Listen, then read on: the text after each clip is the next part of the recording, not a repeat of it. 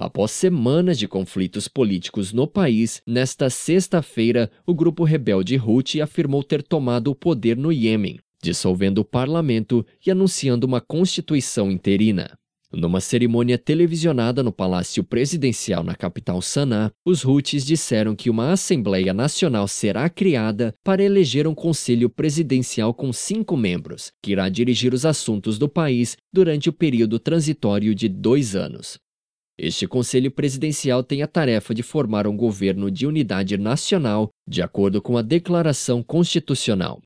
Milhares de adversários dos Houthis foram às ruas na cidade de Taiz, no sudoeste do Iêmen, para protestar contra o que eles classificaram de golpe de Estado. Desde setembro do ano passado, os Houthis controlavam parte da capital Sanaa e, desde então, estavam avançando em áreas predominantemente sunitas, em áreas do centro e do oeste do Iêmen.